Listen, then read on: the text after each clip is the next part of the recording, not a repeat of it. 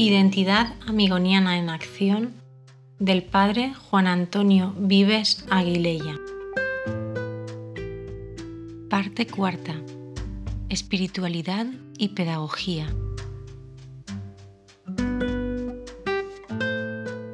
La pedagogía amigoniana no es sólo cristiana por cultura, como se ha venido insistiendo en esta obra, sino que lo es también por fe.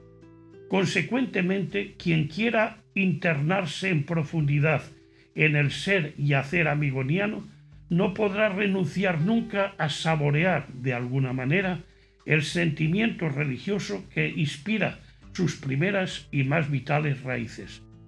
Ello, como es lógico, no implica el que la persona tenga necesidad de identificarse desde la fe con ese sentimiento religioso. El Evangelio no solo es una buena noticia para el que cree que Cristo es el Hijo de Dios, sino también lo es, de algún modo, para el que reconoce en Jesús a un gran maestro de humanidad. Todas las religiones, a su manera, se encaminan a iluminar la verdad del hombre y de todas se puede recibir luz aunque no se participe de sus creencias concretas. Capítulo primero. El carisma amigoniano. Un nuevo talante de ser y hacer. La palabra carisma, de origen griego, puede traducirse muy bien por don o regalo. Desde una visión cristiana de la vida, los carismas son regalos que Dios hace a una persona determinada o a una institución a fin de que dicha persona o corporación los invierta en el bien común. Los regalos de Dios son siempre regalos para regalar, pues con ellos no quiere Él aumentar el ego de la persona, algo que se opondría diametralmente a su proyecto original, de hacer de la persona un ser para el amor, sino que quiere precisamente favorecer el desarrollo en alteridad de la persona misma o de una comunidad determinada. En el caso de la persona concreta se consideran carismas, regalos de Dios, sus buenas e innatas cualidades o aptitudes que desarrolladas adecuadamente dan el tono característico de su personalidad. En el caso de las comunidades, la cuestión es muy similar. Se considera carisma al característico talante o modo específico de ser y hacer que distingue y da como el sello de identidad a cada una de las comunidades. Y lo que se propone nuclearmente en el presente capítulo es precisamente profundizar en el específico talante o carisma amigoniano un crecimiento unitario en amor. Todo carisma o talante específico de ser y hacer tiene como común denominador en la tradición cristiana el amor. El amor es, en la escala de valores propuesta por Cristo en las bienaventuranzas, el único valor que no puede ser relativizado y que sin embargo relativiza todos los demás. Todos los demás valores cobran vida y colorido desde el amor y todos ellos son válidos y apreciables en la medida que reflejan y transmiten el amor. El ya pudiera yo dejarme quedar vivo si no tengo amor, soy nada, es sin duda una perfecta síntesis de todo esto. El talante específico de ser y hacer de una comunidad se distinguirá en consecuencia por fundamentarse en el crecimiento de la persona por el amor. Un crecimiento en el que espiritualidad y humanidad se perciben y viven como perspectivas de una misma realidad vital. Uno de los más frecuentes y dañinos dramas de las religiones suele radicar, sin embargo, en espiritualizar la espiritualidad. La mejor definición de espiritualidad es, a mi entender, la que proviene de su misma etimología. Según ella, espiritualidad es vivir de acuerdo al Espíritu.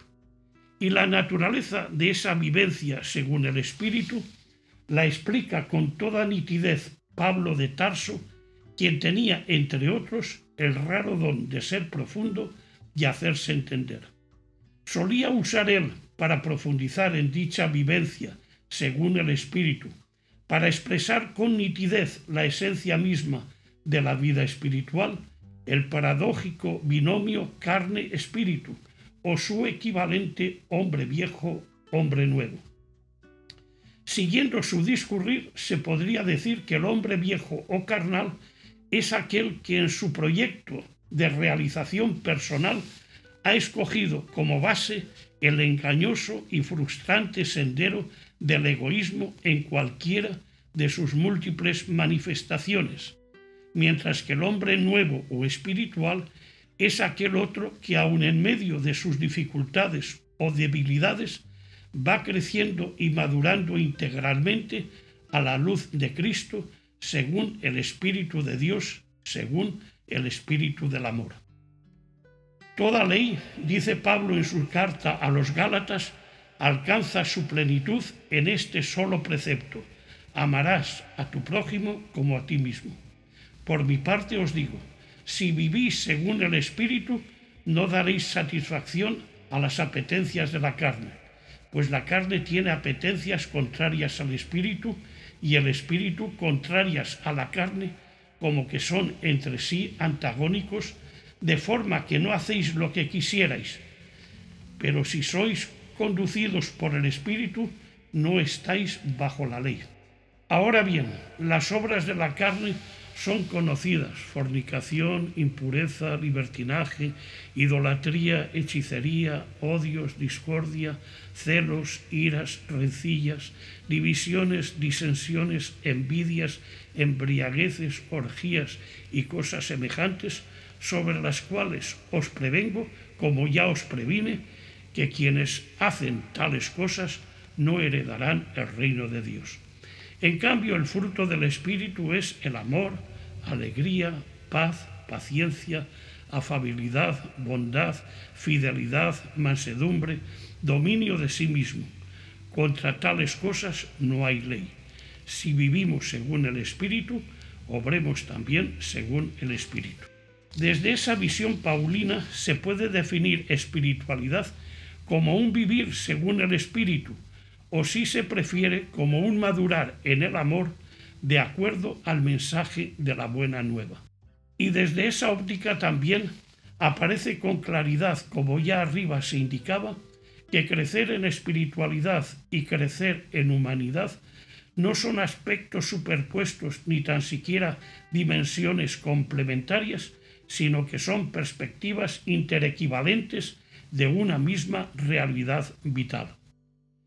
Pretender separar en el camino espiritual el camino del hombre hacia Dios, del crecimiento del hombre hacia sí mismo y hacia los demás, es un error tan grande como pretender disociar el misterio de la creación y el de la redención. Si la persona en camino hacia Dios no crece en humanidad por el amor, es porque en vez de adorar en espíritu y verdad al Dios amor, se está adorando a sí mismo. El crecimiento en humanidad se constituye así en la prueba más palpable, en el termómetro más fiable del mismo crecimiento en espiritualidad. Algo de todo esto es lo que el apóstol Juan expresa en este sugestivo y revelador texto. Amémonos unos a otros, ya que el amor es de Dios y todo el que ama ha nacido de Dios y conoce a Dios. Quien no ama no ha conocido a Dios porque Dios es amor. A Dios nadie le ha visto nunca.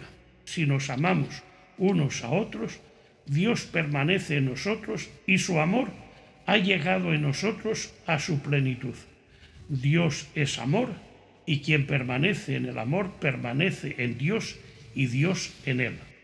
No obstante, y a pesar de ser tan claro el mensaje en las mismas fuentes del cristianismo, los dualismos, los compartimentos estancos, las parcializaciones sectoriales de la propia personalidad, las esquizofrenias vitales y existenciales han constituido siempre el gran peligro de toda vida espiritual en camino hacia la madurez.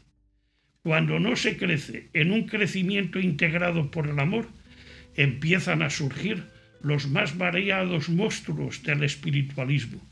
Y es que, en realidad, la línea que divide espiritualidad de espiritualismo, con ser tan sustancial, es al mismo tiempo tan sutil que a veces resulta difícil distinguir cuándo se está en el buen camino y cuándo se ha perdido el norte. Los mismos actos que distinguen a un gigante de la vida espiritual pueden encubrir a un enano en el espíritu. El crecimiento de la persona no está determinado por las así llamadas acciones buenas, sino por el espíritu que las anima. Si las actuaciones son fruto del espíritu del amor, que va renovando interior e integralmente a la persona, son expresiones de una verdadera, aunque siempre perfeccionable, vida espiritual. Si por el contrario esas mismas actuaciones son resultado de la carne del egoísmo, son encubridoras de las más diversas y engañosas egolatrías. Esta es en realidad la moraleja del cuento que a continuación se transcribe. Dicen que un día una chinita, entrada ya en años, recibió una divina revelación en la que Dios, el Dios de ella, el Dios de piel amarilla y ojos rasgados, le pidió que hiciese algo por él. La pobre mujer, pasado el primer susto, pues siempre las visitas imprevistas sobresaltan un tanto, sobre todo si son de Dios, empezó a cavilar la forma y manera de responder lo mejor posible al deseo de su buen Dios. Y tras mucho cavilar, tomó la decisión de crear una beca para facilitar el que otra persona pudiese dedicarse con libertad absoluta a la oración y a la contemplación, haciendo así compañía a aquel Dios que parecía anhelarla. Construyó una pequeña casita en la parte trasera de su reducida finca, la amuebló con lo esencial y cuando consideró que ya todo estaba pronto, salió por las calles de Pekín en busca de un joven candidato al oficio de monje. Se fijó en uno con cara de despistado y con los ojos un tanto traspuestos y le propuso este simple contrato. Ella le acomodaría en la casita que acababa de construir. Ella se encargaría de lavarle semanalmente la ropa y ella le tendría dispuesto cada día la comida. Él, por su parte, solo tendría que dedicarse a estar junto a su Dios y a orar. Aceptó complacido el joven tan generosa oferta y sin pérdida de tiempo comenzó a ser el contrato una cotidiana realidad. Los días pasaron tranquilos y con ellos los meses y los años hasta que un día, más o menos cuando estaban para cumplirse las bodas de plata de aquel singular contrato, las dudas vinieron a sembrar zozobra en el ánimo de la pobre señora. Le angustiaba pensar que el monje no estuviese cumpliendo su parte del compromiso, pero no hallaba la manera de poderlo calibrar. Por fin, tras mucho cavileo, tomó una sagaz decisión. Pondría al monje en trace de una fuerte tentación. A tal fin marchó de nuevo por las calles de Pekín aunque en esta ocasión no buscaba ningún joven con vocación de seminarista, sino una muchachita y con semblante más bien despierto. La encontró fácil, era una preciosidad de muchacha. La llevó a su casa y a pesar de que no necesitaba ya mucha escuela, la adoctrinó sobre lo que tendría que hacer. Se trata, le dijo, de que te acerques a aquella cabaña y tientes a un monje que tengo allí desde hace unos 25 años. Solo tienes que ponerte insinuante y proponerle hacer lo que él desea. Fue decidida la muchachita hacia la cabaña, mientras la viejita observaba desde la ventana de su casa. Pero hete aquí que tan pronto como ella llegó donde el monje, sin que mediase tiempo ni tan siquiera para la más mínima insinuación, el monje, armado con la escoba, empezó a perseguirla amenazante. Ante el espectáculo, la viejita salió al encuentro de la alborotada pareja y poniéndose en medio de la víctima y su verdugo, dijo a la primera, Ve y espérame en casa. Arregló seguido, sin darle tiempo a reponerse del sobresalto, dijo al monje, Usted vaya, recoja sus cositas y puede irse. Nuestro contrato ha terminado. ¿Por qué? dijo la muchachita que lo había observado todo desde casa. ¿Por qué ha despedido al monje si él no solo no cayó en la tentación, sino que ni me concedió tan siquiera la oportunidad de planteársela? Para apartar de sí la tentación, respondió la viejecita, no hacía falta que te tratase con violencia. Y añadió con inmensa tristeza, tantos años en oración y no creció en humanidad. Acentos particulares del carisma amigoniano.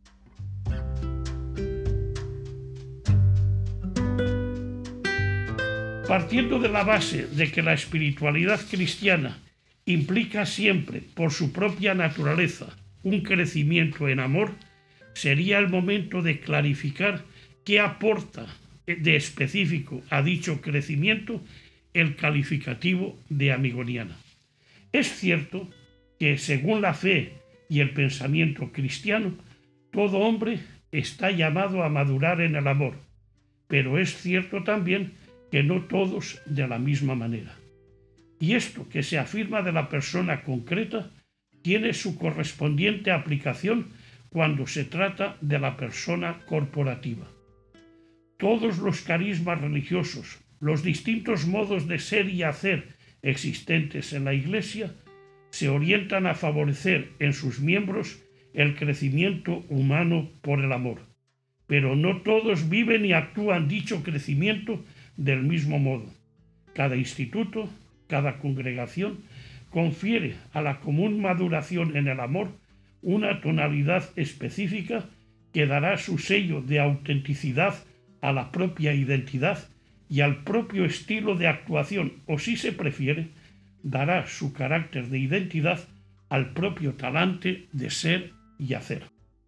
La caridad, escribió el padre Luis en las primeras constituciones de los amigonianos, es el complemento de la ley y como el alma de las demás virtudes, sin la cual no hay perfección posible.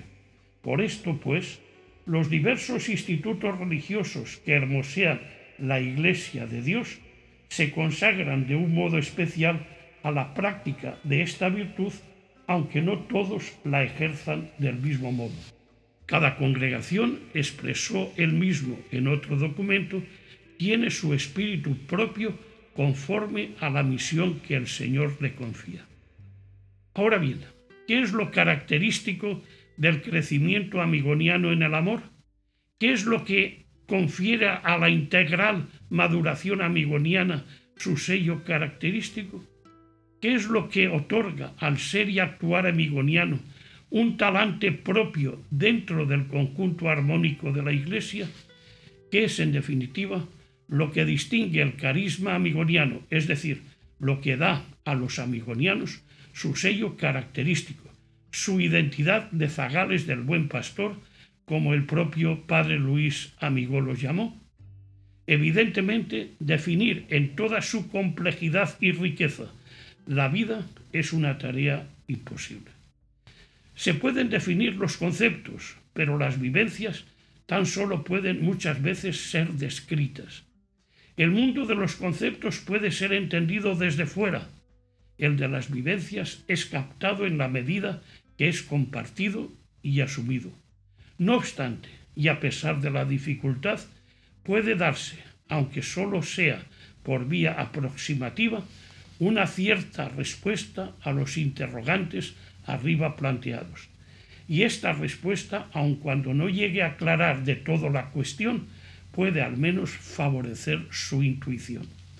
Se podría decir, sintetizando todo un rico mundo de sentimientos, que lo más característico de la maduración amigoniana en el amor es el particular acento que ha puesto la tradición amigoniana en el desarrollo de la dimensión misericordiosa del amor.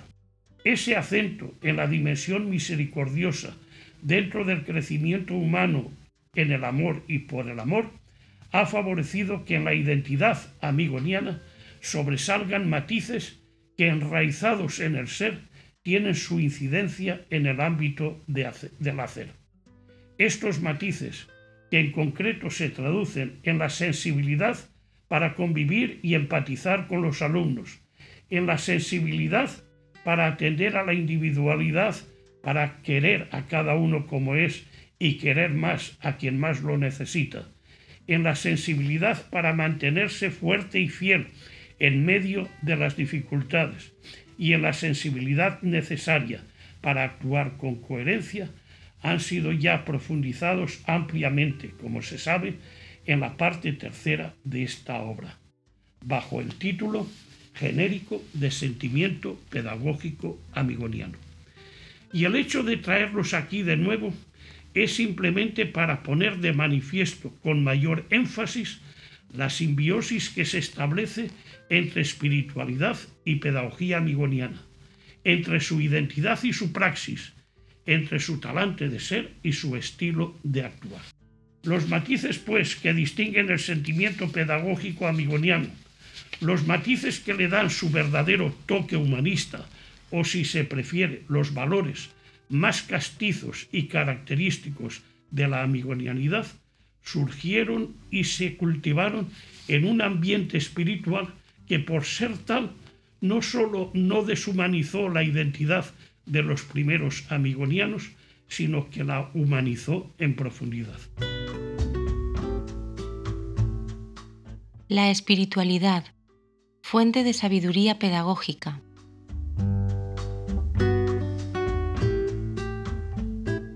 Desde lo anterior se percibe con claridad que la tradición amigoniana no sólo se establece un creativo diálogo entre fe y razón, entre creencias y realidad vital, sino que se produce una verdadera convivencia y, simbiosis, como ya antes se ha dejado dicho, entre ambas perspectivas de la misma realidad.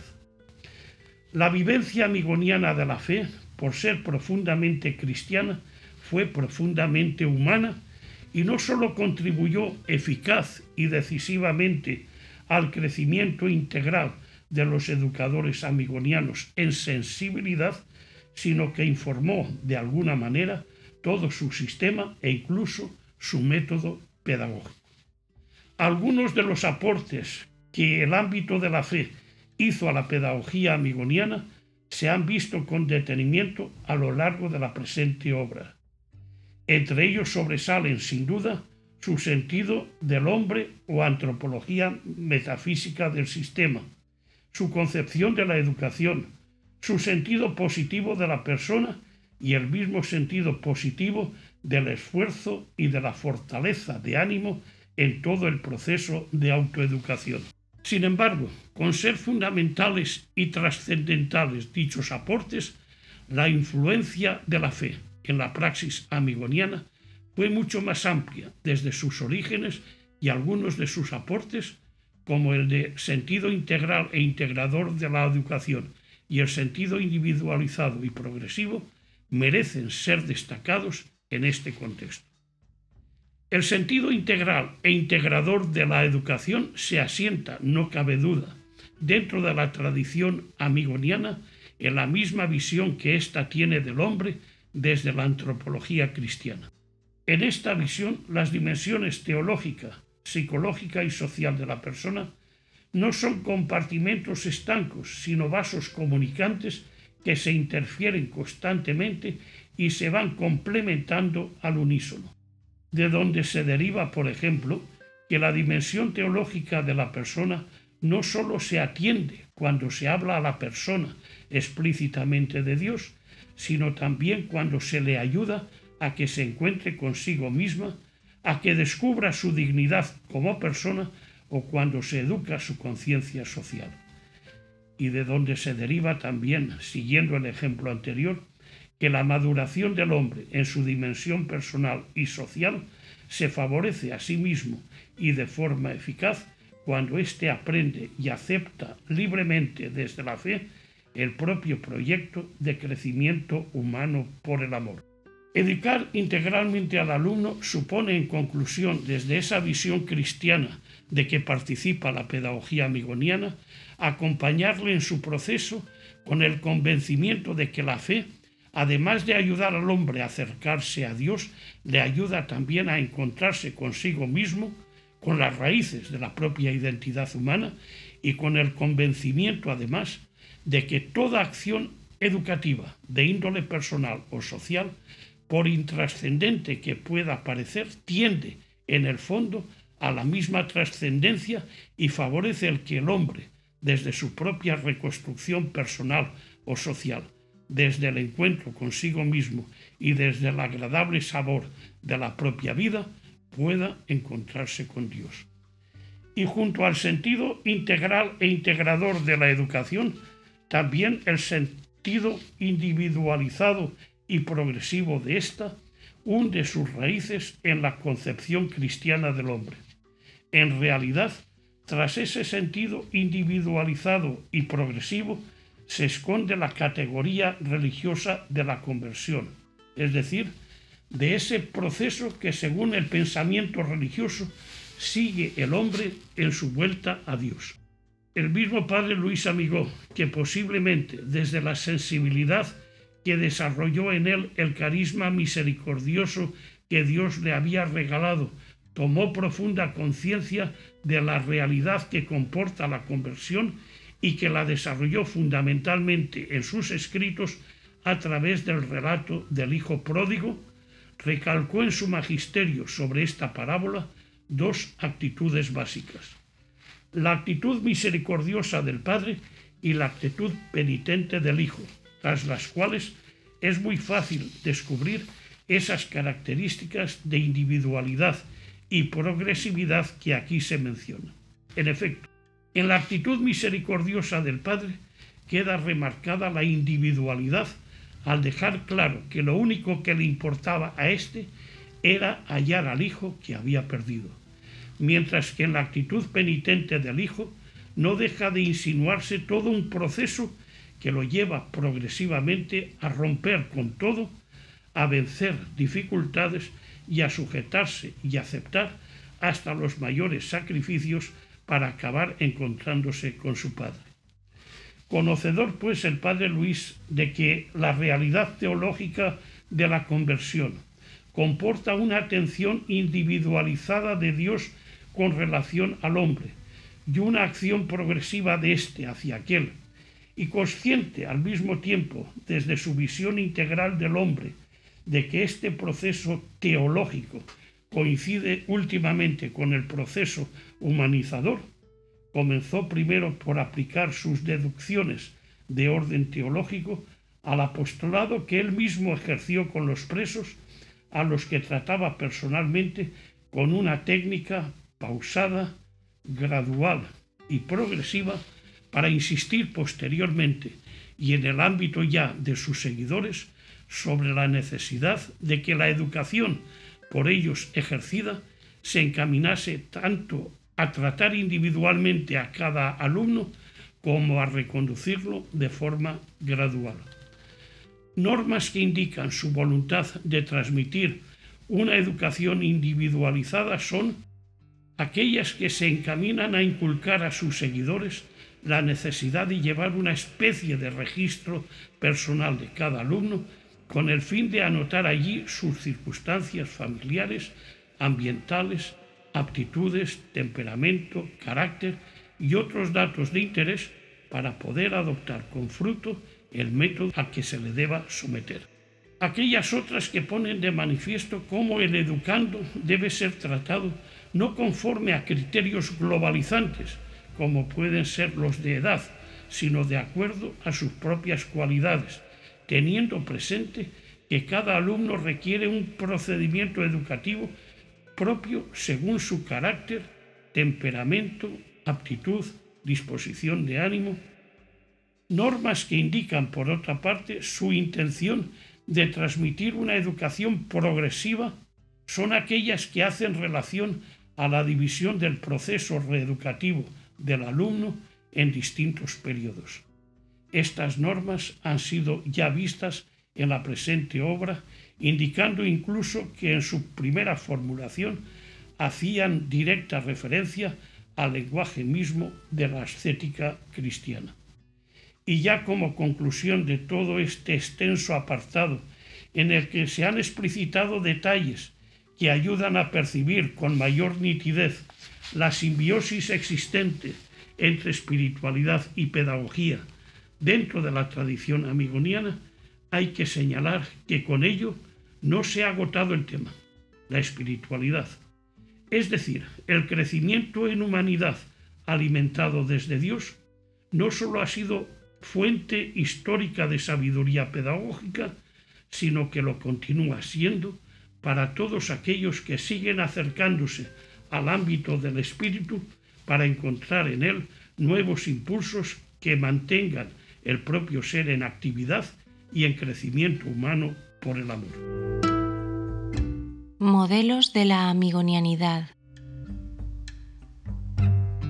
Dentro de la misma dinámica del espíritu, la tradición amigoniana ha reconocido desde sus inicios como modelos válidos del crecimiento en amor y humanidad, según los matices y acentos característicos del propio talante y estilo, al buen pastor, a la Virgen de los Dolores y a San Francisco de Asís, a quienes se dedicarán los capítulos que completarán esta última parte de la presente obra.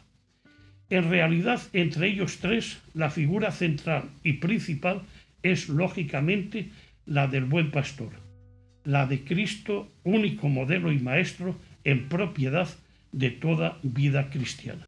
En el buen pastor encuentran su primera y fundamental fuente de inspiración los matices y acentos que distinguen el crecimiento en amor y humanidad típico de los amigonianos.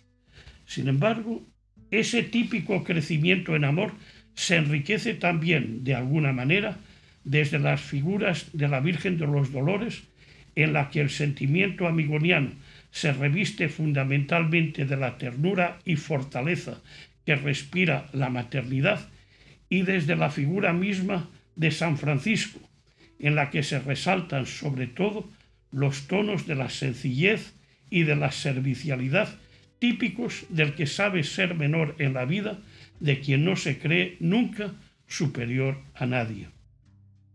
Dicho de otra forma, esos tres modelos forman como una especie de tríptico en el que la tabla central, ocupada por el buen pastor, representa al maestro de la identidad amigoniana, pero en el que las tablas laterales, ocupadas por la Virgen de los Dolores y por San Francisco, no dejan de tener también su significado y no dejan de transmitir un mensaje al reflejar con luminosidad propia y característica la lección misma del buen pastor. Hoy, a estos tres tradicionales modelos de la amigonialidad hay que añadir sin duda la figura misma del padre Luis Amigó, por cuanto que fue él el primer depositario del carisma del talante misericordioso que distingue el ser y hacer amigoniano y por ser él el que desde su vida lo hizo testamento para sus seguidores. No obstante, al padre Amigo, aunque no se le dedique aquí un capítulo, le ha sido dedicado, como ya se sabe, toda la primera parte de este libro. Capítulo segundo. Tras el buen pastor.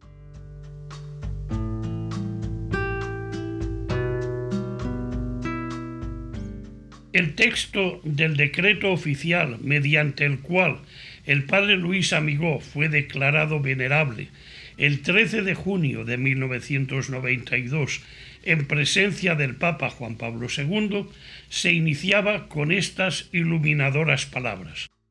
La ofrenda generosa del buen pastor, doy mi vida por mis ovejas, es el quicio espiritual sobre el que giró la vida del padre Luis Amigó y Ferrer. Y así fue ciertamente. La figura del buen pastor ayudó al padre Luis a concentrar y sintetizar de alguna manera toda la riqueza de su profunda vivencia cristológica. La predilección del propio padre Amigó por dicha figura de Cristo empezó a fraguarse en el seno mismo de la familia capuchina a la que perteneció, como ya se ha dicho, a partir del año 1874. Entre los capuchinos españoles existía por aquellos años de finales del siglo XIX una gran devoción a la Virgen bajo la advocación de Madre del Buen Pastor. Ella era considerada la especial patrona y protectora de las misiones que tenían en tierras americanas y particularmente en los territorios de la Guajira colombiana y venezolana. La madre del buen pastor, a la que solían llamar divina pastora y más familiarmente aún zagala, marcó pues la vida de aquellos frailes entre los que se encontraba el padre Luis. Este, de hecho, dejó escrito ya en 1894 algunos significativos textos en los que se aprecia con claridad cómo soñaba ya entonces con personas que no buscándose a sí mismas tuviesen la virtud de atraer los corazones hacia Jesucristo, camino, verdad y vida, con personas que dejando las 99 ovejas fieles en el aprisco, estuviesen dispuestas a correr tras la que va de precipicio en precipicio y fuesen capaces de no cesar en su empeño de ilustrarla y amonestarla hasta conducirla al redil del buen pastor. No obstante, fue a partir de su ordenación como obispo cuando sus textos relativos a la figura del buen pastor empezaron a multiplicarse. De hecho, el lema que escogió ya para su escudo episcopal fue, como ya se ha dejado dicho repetidamente, el propio del buen pastor. Doy mi vida por las ovejas. Lema que él mismo explicaba así a sus seguidores. Al dirigirme a vosotros, quiero ante todo haceros presente el amor que en Jesucristo os profeso, amor que me dispone a dar la vida, si necesario fuera, por todos y cada uno de vosotros. Vigilaré, pues, cual solícito pastor sobre vosotros, para impedir que lobos voraces puedan hacer presa en vosotros, apartándoos del redil del buen pastor. Conforme fue profundizando en esa figura cristológica, el padre Luis fue descubriendo en ella la más lograda representación del Cristo Redentor, que fue el verdadero centro y motor de su vida y actuación en la actitud del buen pastor, que fue capaz de dejar las 99 ovejas en el campo para ir a buscar la que se había perdido, y que, cual amante pastor, trepa montes y cruza collados en busca de su objetivo, descubre con toda nitidez el propósito mismo de Cristo, que se presentó ante todos como aquel que no había venido a salvar a los justos, sino a los pecadores, y que no quería que se perdiera ninguno de sus pequeñuelos. Al mismo tiempo, en la estampa del buen pastor, el padre Luis va percibiendo con claridad a ese Cristo encarnado y crucificado en el que se han inspirado históricamente las actitudes de hacerse todo para todos y de dar la vida, si necesario fuere, por los demás, que han constituido como los dos grandes ejes del más profundo sentimiento amigoniano. Actitudes como conocer las ovejas, llamarlas por su nombre, caminar delante y no huir ante el lobo, son una referencia directa a compartir la realidad del otro, a identificarse con sus sentimientos y su situación, mientras que el dar la vida y el darla en abundancia y libremente aluden a esa capacidad de amar incondicionalmente y con una fidelidad inquebrantable. Junto a todo ello, el padre Luis se va percatando también de que en el buen pastor queda sintetizada magistralmente la cristología del hombre perfecto, del nuevo Adán, del acabado modelo de humanidad que se contiene en la expresión Cristo, camino, verdad y vida.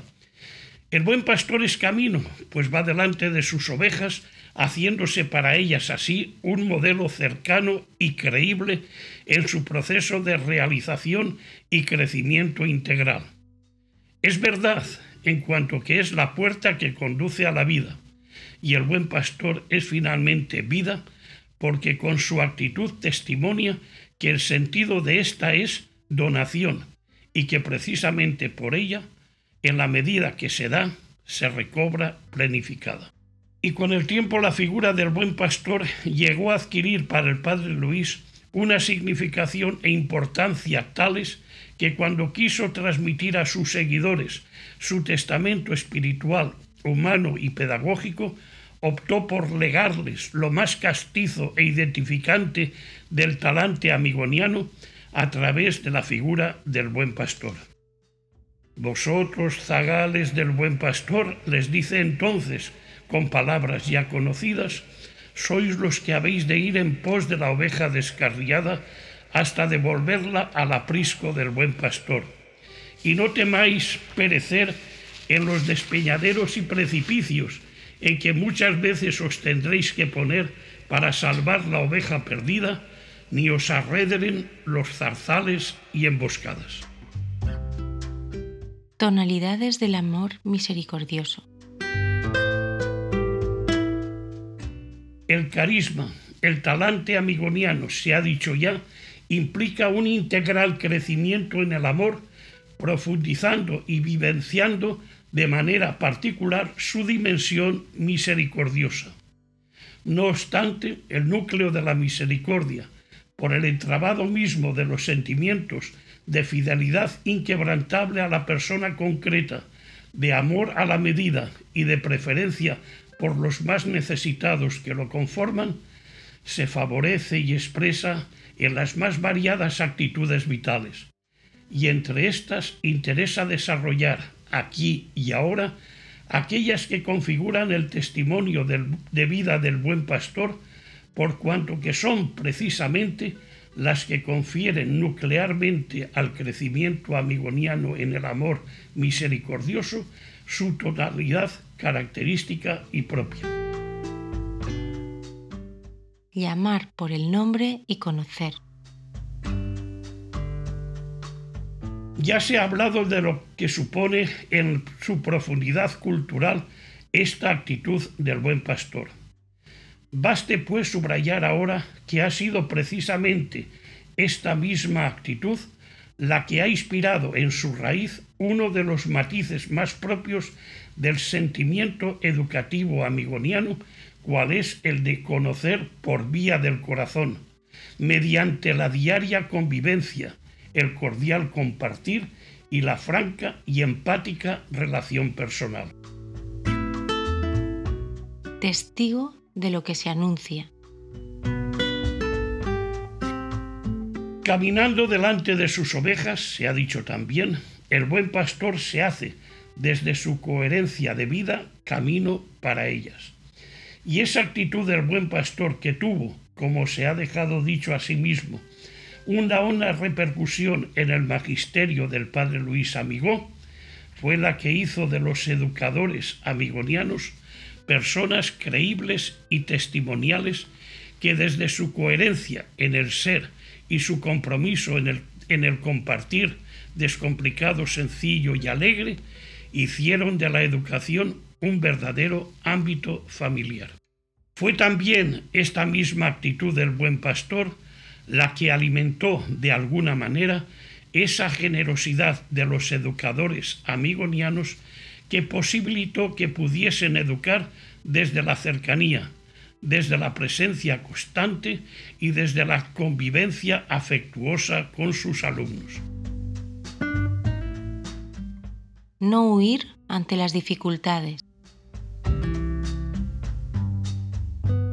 El buen pastor, en contraposición con el asalariado, que cuando ve venir al lobo abandona las ovejas y huye porque éstas no le importan nada, no solo da la cara y vela por el rebaño, sino que incluso da la vida por él. La actitud vigilante del buen pastor, aparte de haber iluminado desde una perspectiva complementaria a la que se ha visto en la actitud anterior, el quehacer pedagógico amigoniano con su distintiva tonalidad de la presencia, fue la que impulsó también a los mismos educadores amigonianos a ser fuertes ante las dificultades y a vivir la propia entrega sin restricciones de horario y con fidelidad incondicional e inquebrantable. Ir tras el necesitado sin temor y con esperanza. La actitud de ir tras la oveja extraviada es la que con mayor frecuencia y énfasis subraya el padre Luis Amigó en la figura del buen pastor. Dicha actitud, que puede ser leída complementariamente como búsqueda del descarriado o como hacerse el encontradizo con él, manifiesta de modo particular la dimensión misericordiosa que distingue el talante amigoniano. Desde el magisterio, pues, del padre Luis, que anima incluso a sus seguidores a desafiar despeñaderos y precipicios, zarzales y emboscadas en el desempeño de su cometido, el Cristo que deja las noventa y nueve ovejas en los montes o en el desierto para buscar la oveja perdida y que encontrada la carga sobre sus hombros, inspiró en la tradición pedagógica amigoniana el querer a cada uno en su individualidad, valorando más la persona que sus hechos, relativizando en su favor reglamentos, teniendo una preocupación preferencial por los más necesitados y procurando siempre que la persona misma se sintiese valorada, estimada y respetada. Desvivirse por los demás. El mensaje de la vida central en la parábola del buen pastor tiene su más lograda expresión en el desvivirse, en el dar la propia vida para que los otros puedan encontrar desde ahí sentido a la suya. Desde la centralidad, además, que el padre Luis Amigó confirió en su propia vida y en sus enseñanzas al lema del buen pastor, doy mi vida por mis ovejas, la escuela pedagógica amigoniana recibió, a través del desvivirse, un nuevo impulso, posiblemente el más radical, para vivir la propia entrega a los alumnos con verdadera generosidad y plena dedicación. Celebrar con alegría la fiesta del encuentro. El pastor, tras recuperar la oveja perdida, organiza una fiesta para celebrar el hecho con sus amigos. La fiesta pertenece por su propia naturaleza a la universal cultura humana. Todas las civilizaciones, y en ocasiones cuanto más primitivas, con más intensidad, han cultivado con particular esmero la dimensión alegre y desenfadada de la vida los mismos ritos religiosos no sólo encuentran a menudo su origen en las fiestas, sino que se constituyen ellos mismos en una celebración festiva. Y por lo general las fiestas de las distintas culturas coinciden fundamentalmente en estas dos dimensiones íntimamente relacionadas entre sí, la celebrativa y la social.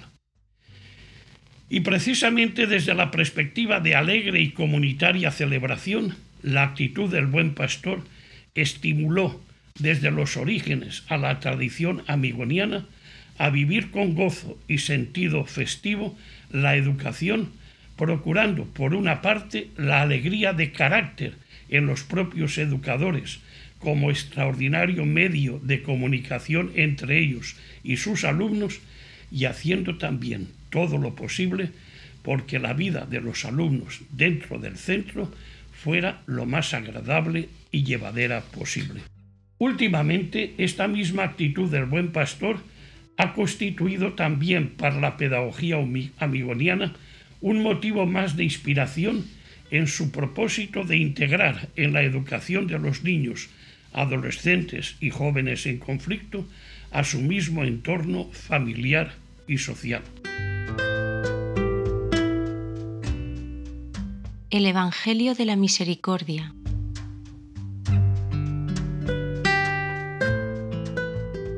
En realidad, todo el Evangelio es misericordia y puede ser leído en esta clave.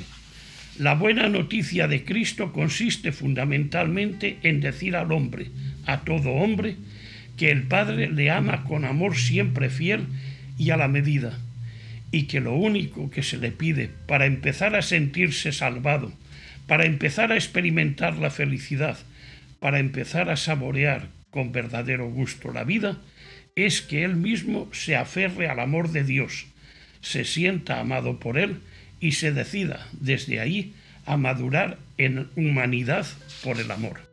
No obstante, hay textos que han ayudado de forma especial a la tradición amigoniana a tomar conciencia de lo que implica ese matiz misericordioso que caracteriza primordial y particularmente el propio talante o carisma. Junto a los textos del Hijo pródigo o del Padre misericordioso, y de la resurrección del hijo de la viuda de Naín, a los que se ha hecho repetidamente referencia a lo largo del presente escrito, hay otros que han influido, en mayor o menor medida, en la reflexión y consecuente asimilación amigoniana. Un lugar primordial ocupa, como es natural, la parábola del buen pastor, a la que se ha hecho especial referencia en el apartado anterior y también la parábola de la oveja perdida, que forma con la del buen pastor una especie de unidad temática en el magisterio del padre Luis Amigó y en la misma tradición amigoniana. La parábola de la oveja perdida, sin embargo, se hermana en su contexto original con otras dos, la del Padre Misericordioso y la del dragma perdido y este mismo contexto ha tenido su resonancia en la tradición amigoniana, que ha sabido leer a través de él tres actitudes complementarias frente al mismo drama, frente a la pérdida de un bien querido. En efecto, en el caso del pastor, la solicitud por la oveja perdida se manifiesta en la actitud de ir tras ella, emprendiendo así su búsqueda afanosa. En el caso de la mujer, la solicitud por la, el dragma perdido se expresa en la actitud de barrer y arreglar la propia casa. Y en el caso del padre, su fidelidad y cariño por el hijo que se marchó de casa se muestra en la paciencia con que espera, vigilante y esperanzado, su regreso. No siempre aprendió de todo ello la escuela amigoniana, puede ser idéntica la actitud frente al mismo problema cada persona debe ser buscada y encontrada de la forma y manera que ella misma necesita ser buscada y encontrada. Aparte del anterior núcleo temático configurado en torno a la figura del buen pastor, ha habido otros textos del Evangelio que han tenido o van teniendo una particular significación entre los amigonianos. Uno de ellos ha sido la parábola del buen samaritano el padre Luis Amigo, movido a compasión, como un día aquel hombre que bajaba de Jerusalén a Jericó, no pasó de largo frente a los que sufrían, supo detenerse junto a ellos, supo hacerse próximo y prójimo para los mismos y no sólo aportó una solución concreta y eficaz a sus problemas, sino que incluso llegó a ofrecerse como víctima expiatoria para mitigar el mal de la sociedad. Y la tradición amigoniana, impulsada por este ejemplo del fundador, supo descubrir también en la parábola del buen samaritano un motivo más de crecimiento en esta actitud de inserción y compromiso que caracteriza el propio ser y que hace que sus educadores sepan acercarse al alumno necesitado para ofrecerle una ayuda eficaz. Sepan hacerse los encontradizos con él. Otros textos que han alimentado desde la espiritualidad el crecimiento humano de los amigonianos en el amor misericordioso han sido, por ejemplo, el de Cristo, que comparte la comida con los pecadores, porque quiere misericordia y no sacrificios, el de Jesús, que perdona a la pecadora arrepentida y a la adúltera, valorando más la persona y su amor que sus hechos, el del Maestro, que se detiene con la samaritana y con Zaqueo, porque ha venido a salvar lo que estaba perdido, el del siervo, que suplica por la higuera estéril, con la paciencia esperanzada de quien piensa que aún se puede hacer algo más, y el del propietario de la viña, que tras contratar a sus trabajadores a distintas horas del día, les acaba pagando a todos lo mismo, pues sabe superar desde la sabiduría de su corazón, que mira la persona concreta y sus circunstancias, las exigencias de la mera justicia.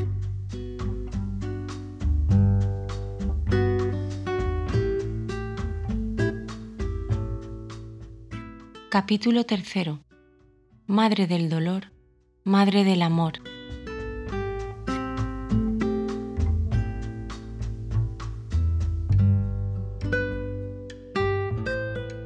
La espiritualidad personal del padre Luis Amigó es profundamente mariana, es decir, sobresale en ella una gran devoción a la Virgen María. Dentro, sin embargo, de esa dimensión mariana de su vida, adquiere un especial relieve su devoción a la Virgen de los Dolores.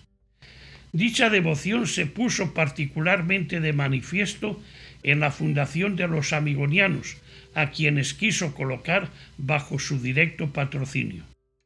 Todo dispuesto para que pudiese hacerse la inauguración de la congregación el día de Nuestra Madre de los Dolores, cuenta él mismo, el 2 de febrero de 1889 puse las constituciones de la nueva congregación en las manos de la Santísima Virgen de los Dolores y le pedí que bendijese y recibiese bajo su protección y amparo la fundación que iba a hacer en su honor.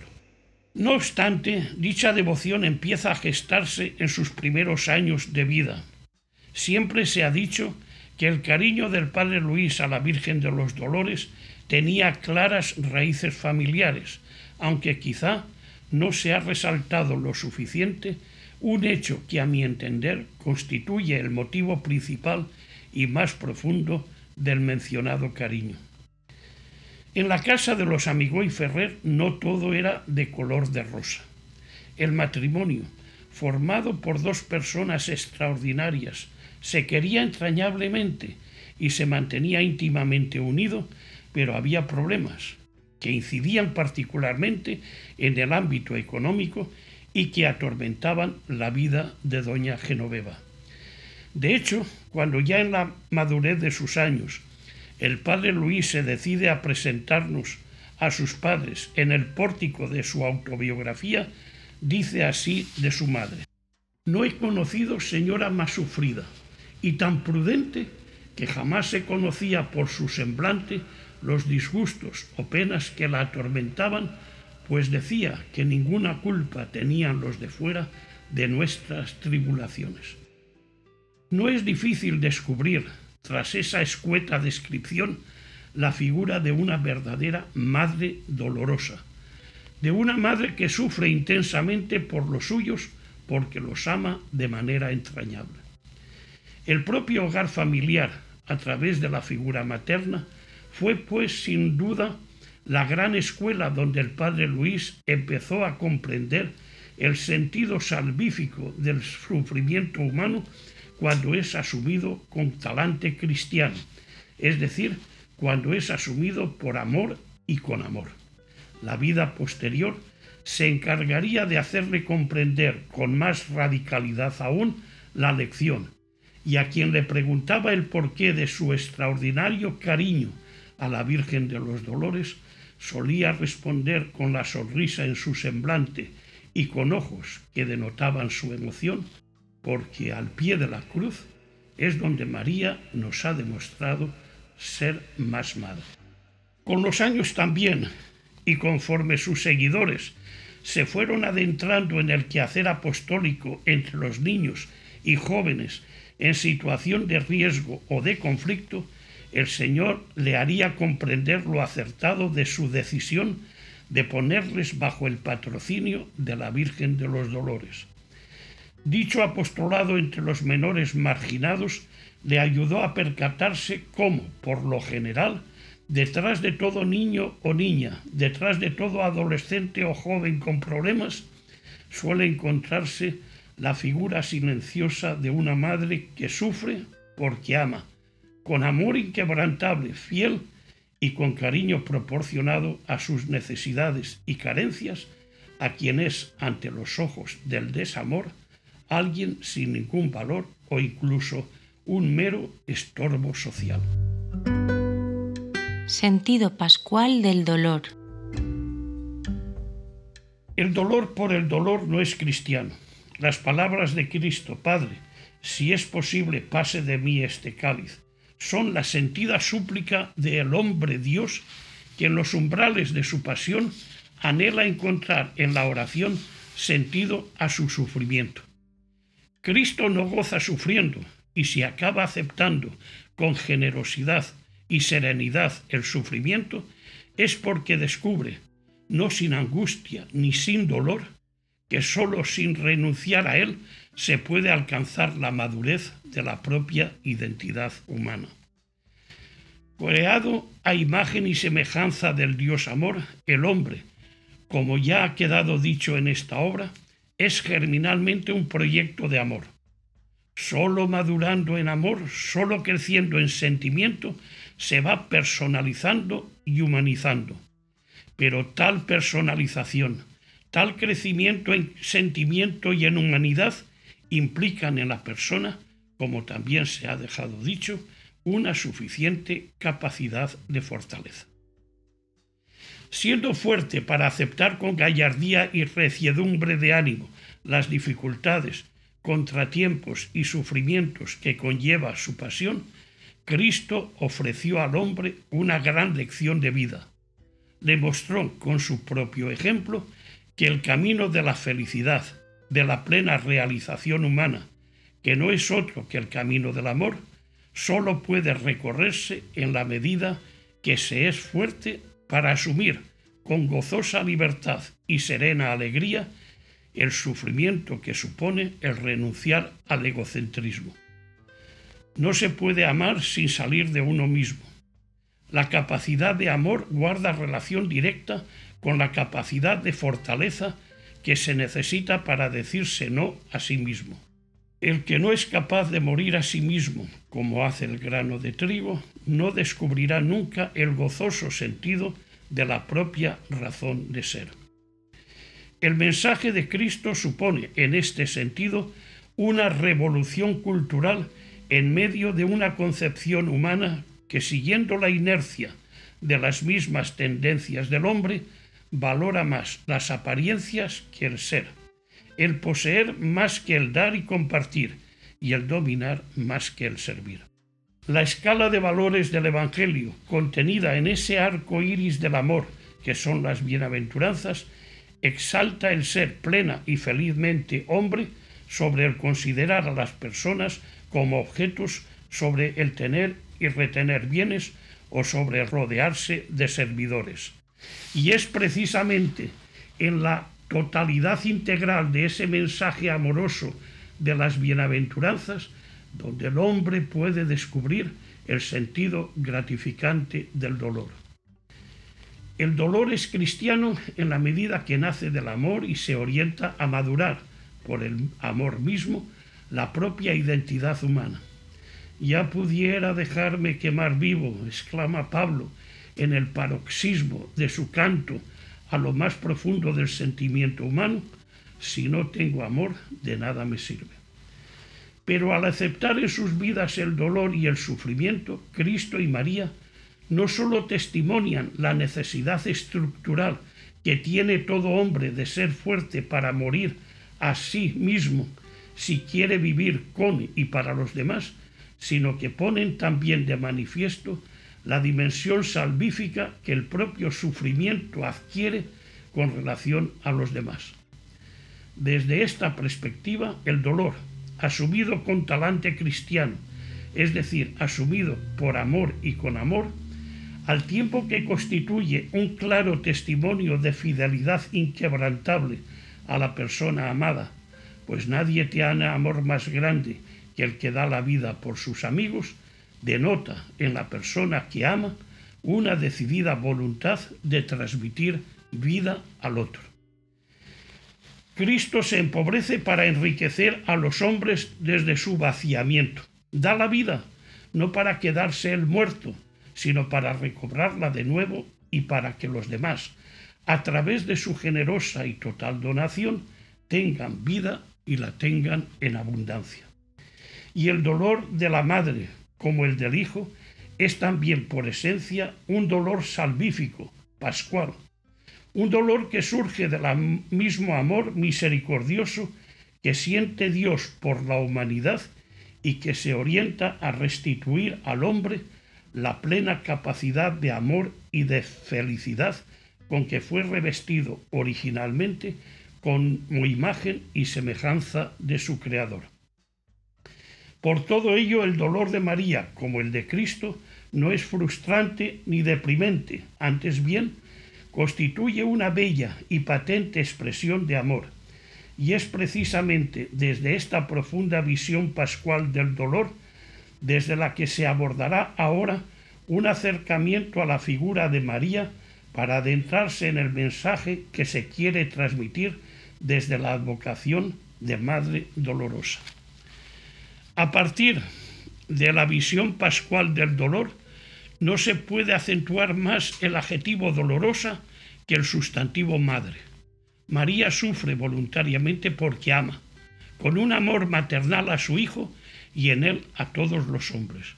Y sus dolores, verdaderas lecciones de amor en su singularidad, expresan en su armónica y conjuntada policromía los variados matices que confieren su sello de verdadera identidad y garantía al amor mismo.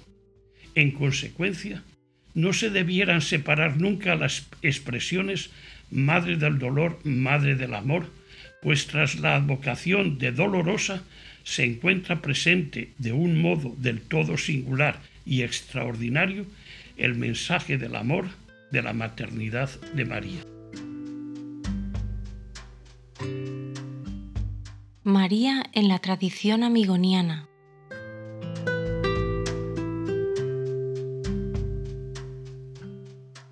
En sintonía con su fundador, el padre Luis Amigó, la tradición amigoniana ha contemplado fundamentalmente, tras la figura de la Virgen de los Dolores, la dimensión pascual que tiene cristianamente el dolor y ha expresado esta dimensión a través de los núcleos teológicos de la colaboración, de la misericordia y de la fortaleza.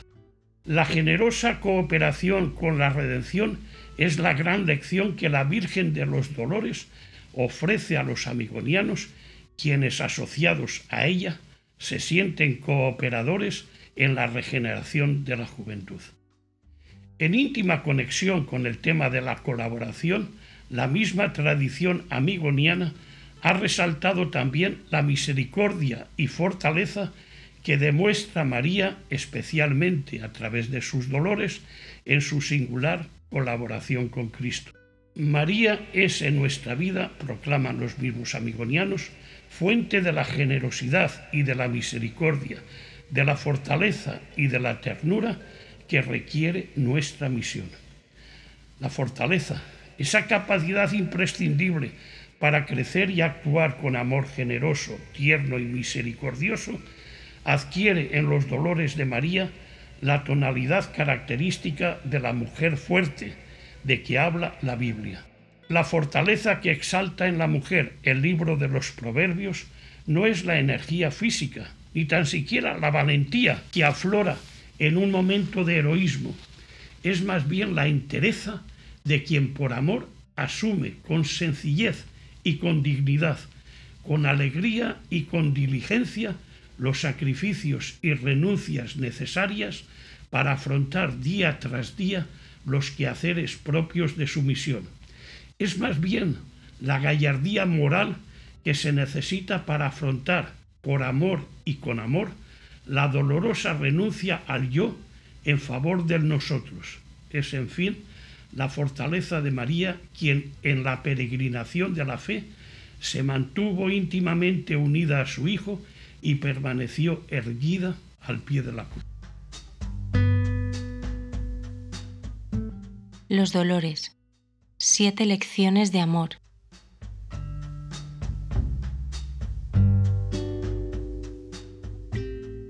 El modelo supremo del talante amigoniano es, como se ha dejado dicho, Cristo, contemplado particularmente en la figura del buen pastor. Pero junto a Cristo, al pie de la cruz, se encuentra también la figura de la Virgen, la Zagala, la primera y singular colaboradora con la obra redentora de su Hijo. Y aunque es cierto que las actitudes que manifiesta María en sus dolores, verdaderas lecciones de amor, como antes se adelantaba ya y como a continuación se verá con detalle, están ya expresadas en Cristo, es también cierto que en ella estas mismas actitudes, revestidas con el tierno hálito de la maternidad, resaltan matices que enriquecen la propia identidad amigoniana y su actuación.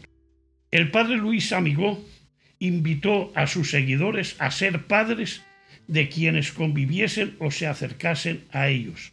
Y al proponerles junto al buen pastor el modelo de la Madre Dolorosa, les invitó también de alguna manera a revestir dicha paternidad con la caricia misma de la maternidad, es decir, a revestir la propia y generosa entrega a los demás, y en especial a los niños, adolescentes y jóvenes en conflicto, con la ternura y fortaleza de quienes paren los hijos con dolor y gozo a un tiempo, y así parecen haberlo interpretado secularmente los amigonianos cuando se proclaman ejecutores en favor de los jóvenes de la herencia y voluntad de Jesús.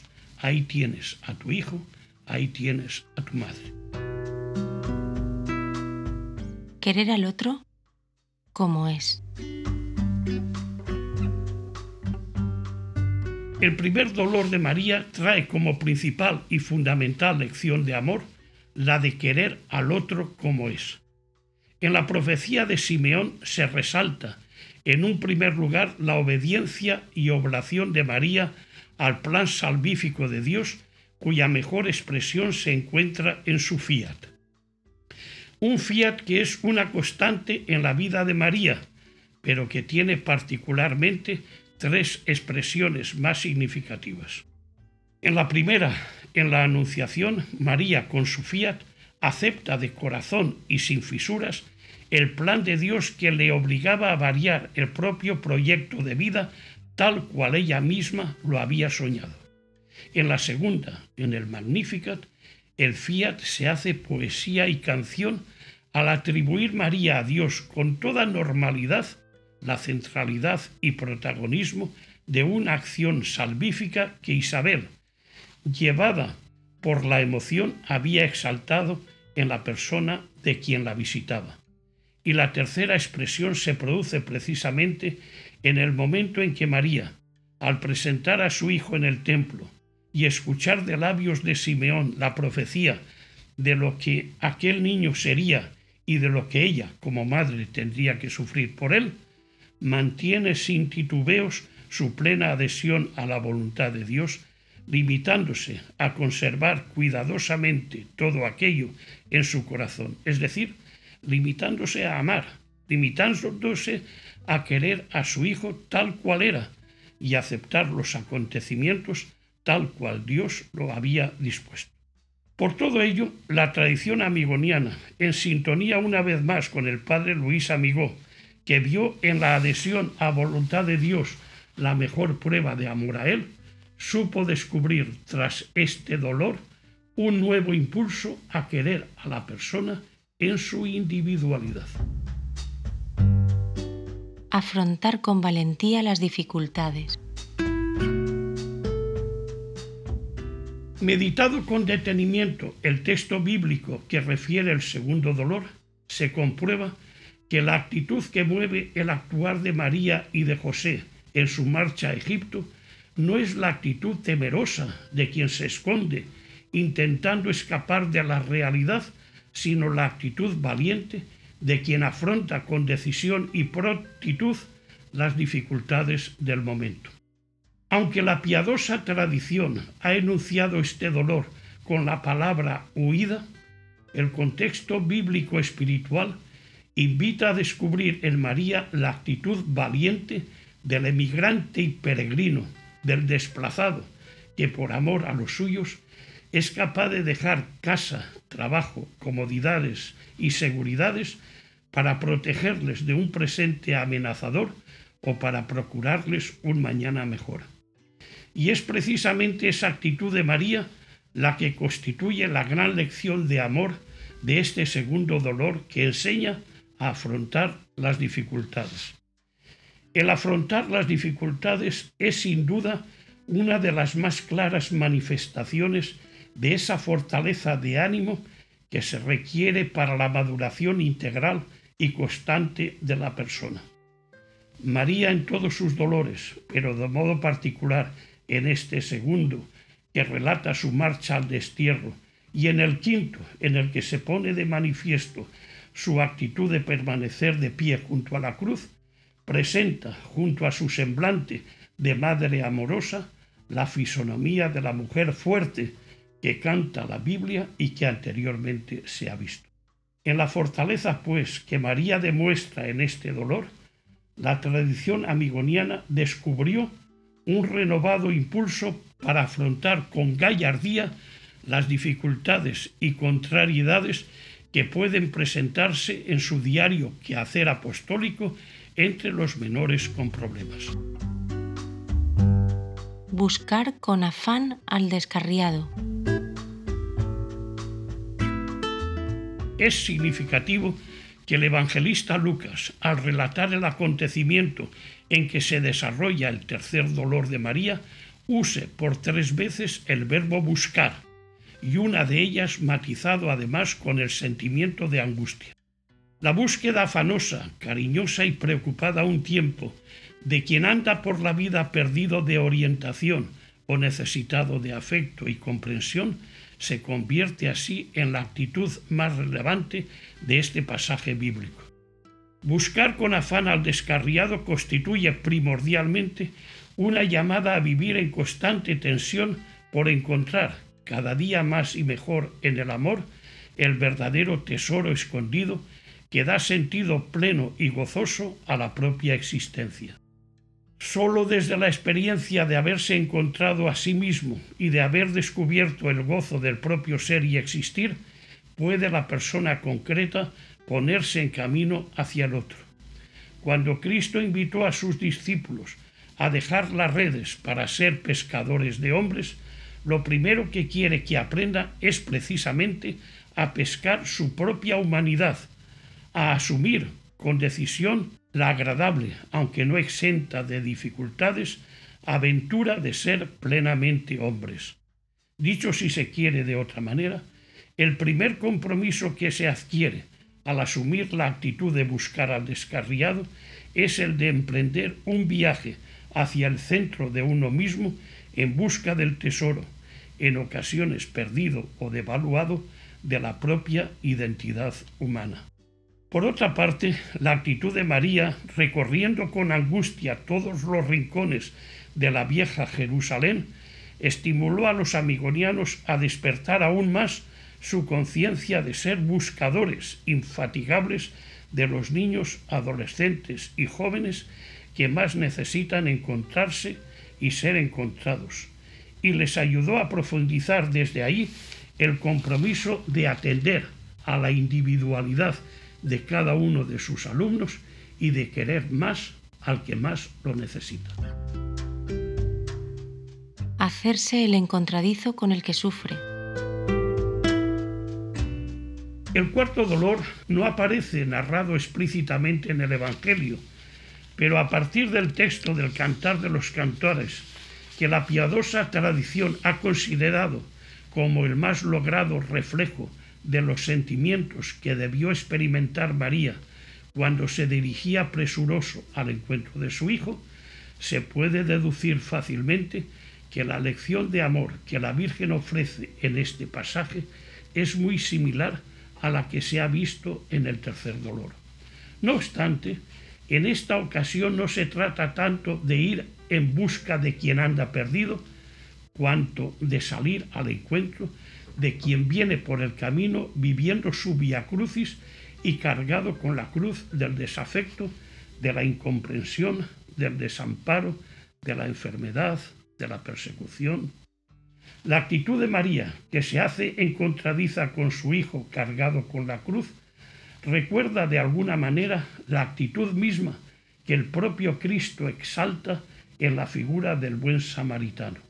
San Lucas lo cuenta más o menos así. Un legista, en su pretensión por encontrar sentido a la vida, le preguntó al maestro qué debía hacer para ello, y tras un breve examen en el que quedó patente que el problema vital no era un problema de conocimientos teóricos, el mismo Cristo señaló a aquel buen hombre que actuase, es decir, que amase, tal como había respondido en la doctrina, y viviría. Pero el problema de aquella buena persona era precisamente que no había aprendido a amar. Quería amar al otro, pero partiendo de sí mismo y poniendo el propio yo como centro de toda la acción. ¿Quién es mi prójimo? preguntaba inquieto, como esperando que se lo pusieran delante, a la vista, para poderle hacer el bien. En principio da la impresión de que Cristo no quisiera responderle, pues comienza por contarle un cuento, pero a través del mismo va haciéndole ver que el problema para amar de verdad no está en saber quién es mi prójimo, sino en descubrir cuándo soy yo en realidad prójimo del otro. La actitud de María en este cuarto dolor ayudó a la tradición amigoniana, como complementaria que es a la del tercer dolor, a profundizar desde otra perspectiva el compromiso de educar desde la cercanía, queriendo al alumno como es y atendiendo con predilección a quienes más que ser buscados necesitan ser encontrados. Mantenerse de pie junto al desamparado. La actitud fundamental que manifiesta María en su quinto dolor se encuentra expresada lacónica e intensamente a un tiempo en ese clásico stabat en que la concretó el verbo latino. Con ese permanecer de pie, erguida, sin desfallecer junto a la cruz, la Virgen, por su presencia y compasión, participa y colabora de un modo del todo singular en la obra de la redención llevada a cabo por su Hijo. La presencia junto a la persona que se quiere es sin duda una de las manifestaciones más claras de amor incondicional. Es significativo que junto a la cruz de Jesús solo estuviesen los que se sentían unidos a Él por lazos de sangre o de profunda amistad. Solo estuviesen los que le querían verdadera e incondicionalmente. El permanecer junto al que se quiere cuando las cosas no le van bien, cuando arrecian las dificultades, y cuando todos tienden a abandonarle, es una clara prueba de que se quiera a la persona por lo que en realidad es y no por lo que ha podido representar en un determinado momento. María no aparece en los momentos en que a su hijo le sonría la vida y se le acumulan los éxitos. Sabía que entonces estaría bien acompañado por los oportunistas que gustan cobijarse y arroparse bajo la gloria ajena, pero aparece cuando todos, incluidos los que se habían declarado más incondicionales, lo abandonan. Teniendo pues en cuenta lo que la presencia implica de capacidad de encarnación y de amor fiel y comprometido, la actitud de María, erguida al pie de la cruz, significó para la vida de los amigonianos un renovado compromiso a ser verdaderamente generosos en su apostolado, conviviendo con sus alumnos y haciéndose todo para ellos y a permanecer inquebrantablemente fieles a los mismos. Acoger con ternura al que viene.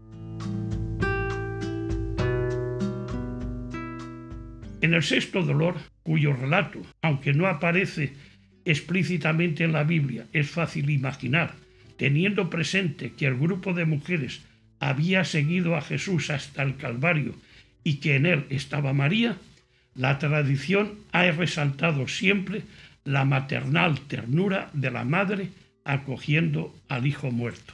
Posiblemente ha sido Miguel Ángel el que mejor ha recogido este sentir unánime de la tradición en su famosa piedad. En ella aparece María, con lágrimas en los ojos, pero con una serena expresión carente de amargura, recibiendo tiernamente en su regazo el cuerpo de Jesús, mientras que con sus brazos, al tiempo que acurruca al Hijo muerto, parece mantener abierto el abrazo de bienvenida para los otros hijos ausentes. La piedad, tal como la concibe Miguel Ángel, parece ser la madre de una gran familia cuya capacidad de acogida no se agota nunca, porque sabe que siempre falta algún hijo por llegar. Y fue precisamente esa actitud de María la que iluminó desde el ámbito mismo de la fe y de la espiritualidad la dimensión de acogida cariñosa que ha distinguido desde sus inicios a la pedagogía amigoniana. Esperar contra toda esperanza.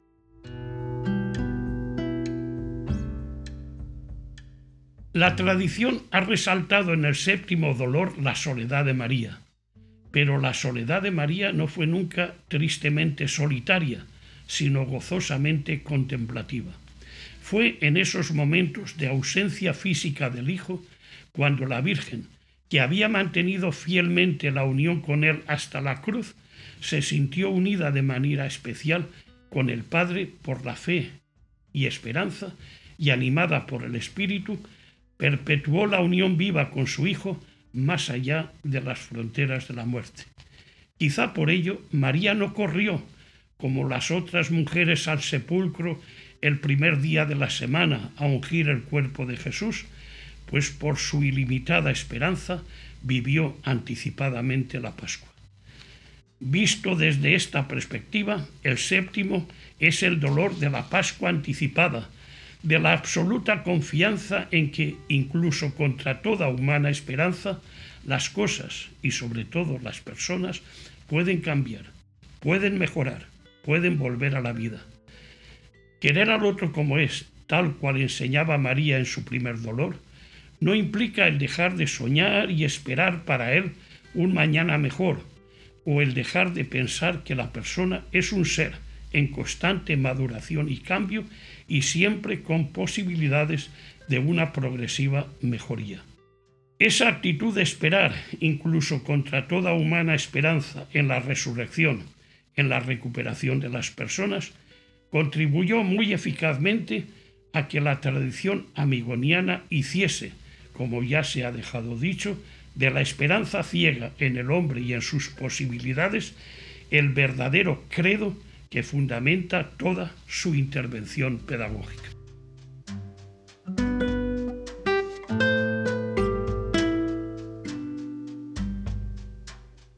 Capítulo cuarto. Con el estilo del servidor.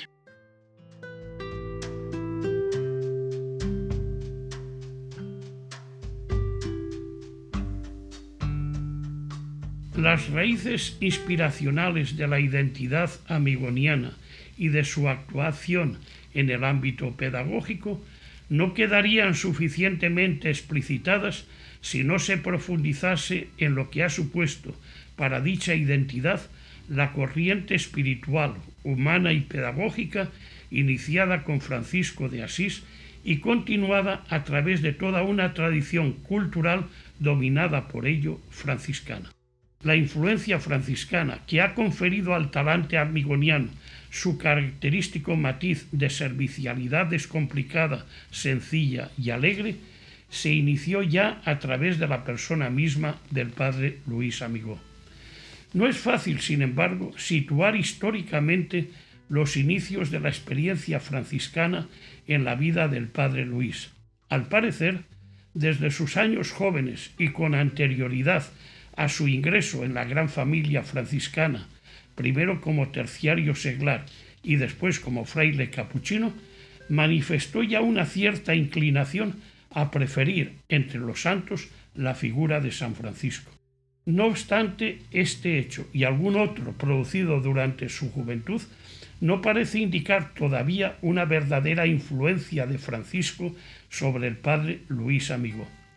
Tal influencia se inició en verdad a través de las asociaciones juveniles a que perteneció y que se inspiraban directamente en la espiritualidad franciscana y se afianzó de forma definitiva a partir de su ingreso como fraile capuchino en 1874. La grandeza de servir. Uno de los distintivos más propios y característicos de toda la corriente espiritual y cultural iniciada con Francisco de Asís es sin duda la así llamada minoridad.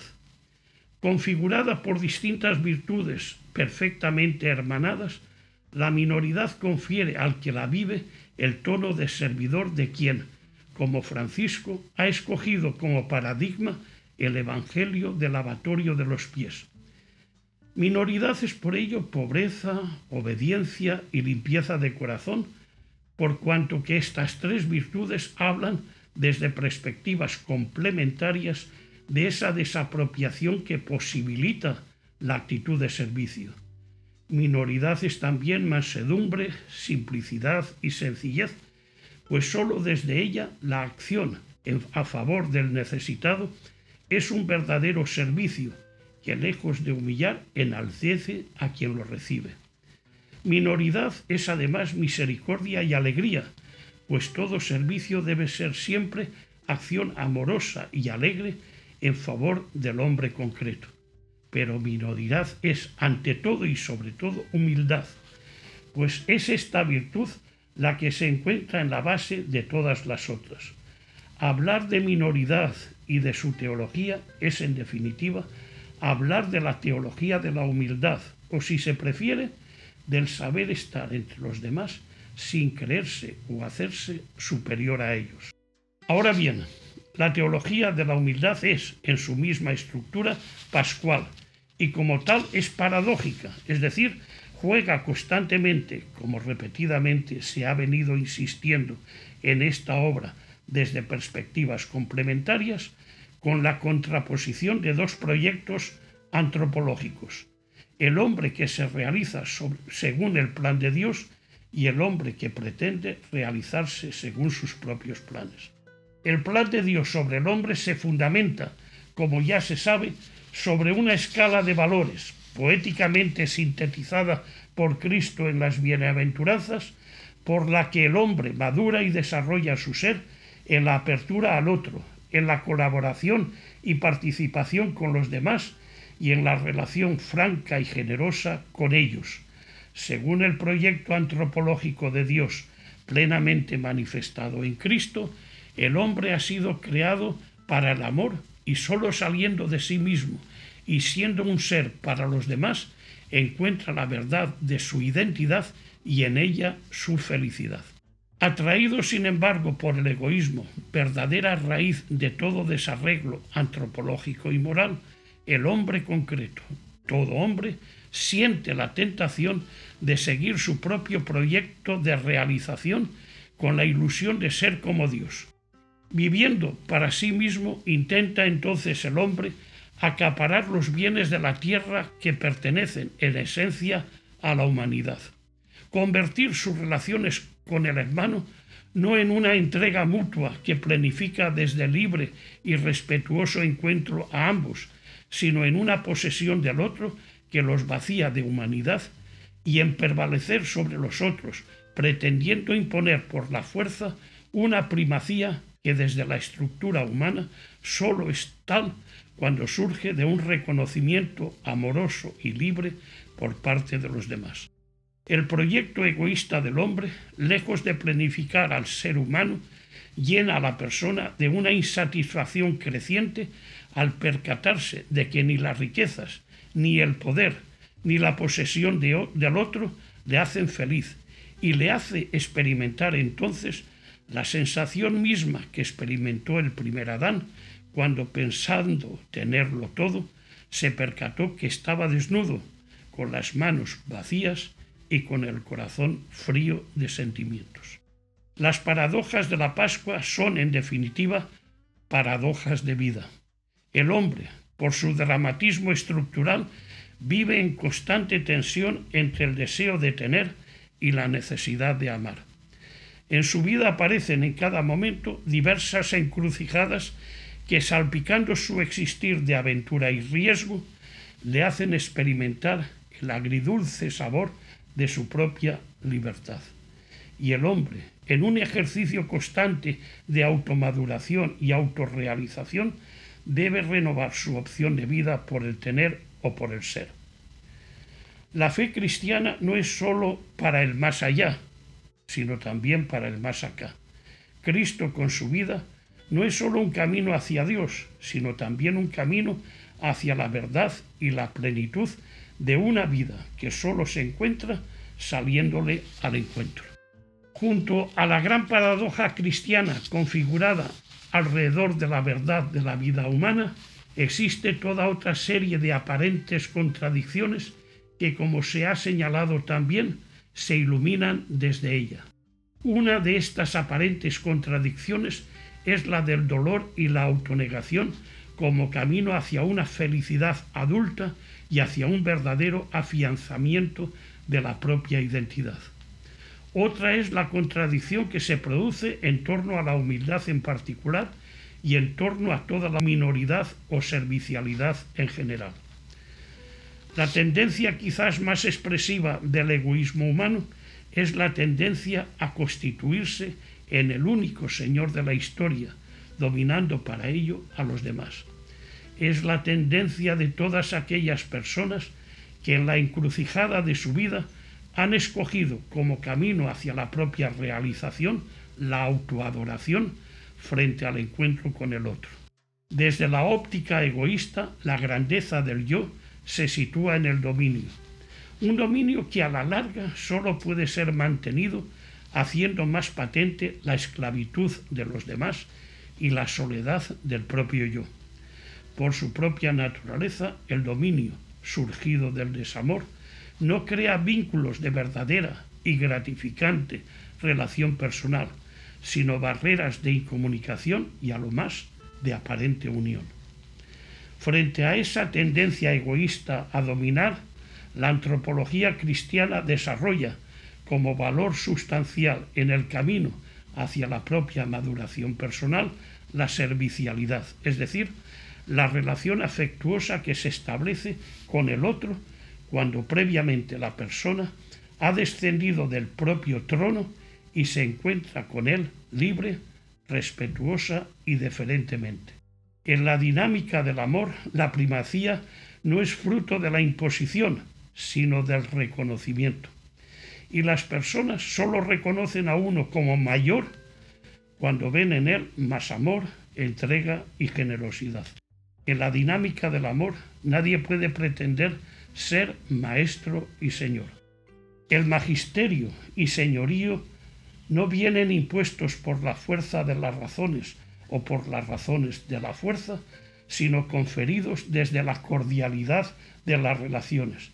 Yo estoy en medio de vosotros como el que sirve. Quien quiera ser el primero, sea vuestro servidor.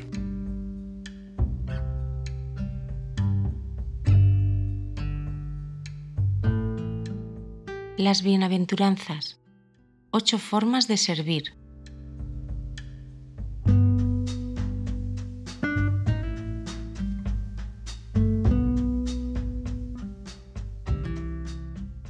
Si el aporte más característico de la Virgen de los Dolores de cara al integral desarrollo y maduración del carisma o talante amigoniano consiste como se ha visto en el anterior capítulo, en revestir con el tierno hálito de la maternidad las lecciones de vida y de humanidad aprendidas fundamentalmente junto al buen pastor, el aporte más propio e importante del franciscanismo al respecto es, sin duda, el haber enriquecido esas mismas lecciones aprendidas por los amigonianos junto al buen pastor con el clásico toque de la servicialidad. Y esa servicialidad, valor distintivo del franciscanismo, encuentra su mejor expresión en las bienaventuranzas. Estas, pues, que vienen a ser, desde este punto de vista, como una especie de código del servidor, constituirán el marco más apropiado para apreciar en su conjunto los matices con que se enriqueció el sentimiento amigoniano desde las raíces franciscanas. Empobrecerse para enriquecer.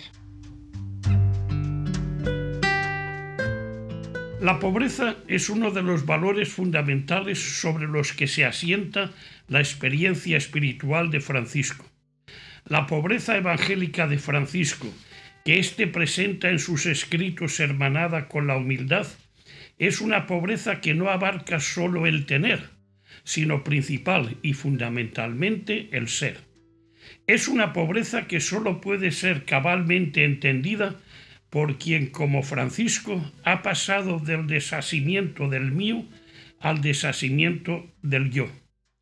Es finalmente una pobreza que más que carencia implica el desapropio de quien, no considerando un tesoro celoso su igualdad con Dios, se despojó de sí mismo, se empobreció para enriquecer a sus hermanos y dio su vida para que éstos la tuvieran en abundancia. La pobreza evangélica, iluminada por el ejemplo de vida de San Francisco, constituyó para los amigonianos un nuevo estímulo a ser generosos en su apostolado. La generosidad a que les invitaba el buen pastor, dando abundantemente su vida para que otros encontrasen sentido a la suya, se reviste así con el matiz del desapropio, que les impulsa a gastarse y desgastarse de tal manera por los demás que no se reserven nada para sí mismos. Ser en todo los últimos. La segunda bienaventuranza ensalza como valor del reino la humildad, núcleo, como se ha dejado dicho, de toda la teología de la minoridad franciscana. La humildad de Francisco está íntimamente hermanada con la pobreza, pues implica un desapropio del ser que se opone diametralmente al ansia de endiosamiento, raíz y madre de todo egoísmo. Esta bienaventuranza que Francisco y el padre Luis Amigó suelen iluminar con el ejemplo de Cristo, impulsó a la tradición amigoniana a profundizar el mensaje de la presencia, de la convivencia, de la inserción y encarnación en la vida de sus educandos, aprendido fundamentalmente a través del ejemplo del buen pastor que llama a las ovejas, las conoce, camina delante de ellas. A la luz de esta bienaventuranza se percataron que todo ese ideal de encarnación en la vida de sus educandos supone una sincera renuncia al autoencumbramiento. Solo quien como Cristo renuncia al manto del señoría y viste la humilde toalla del servidor, es capaz de ponerse de rodillas delante de los más pequeños y adorar en ellos desde su dignidad de persona el rostro de Dios. Abrazar con cariño la cruz.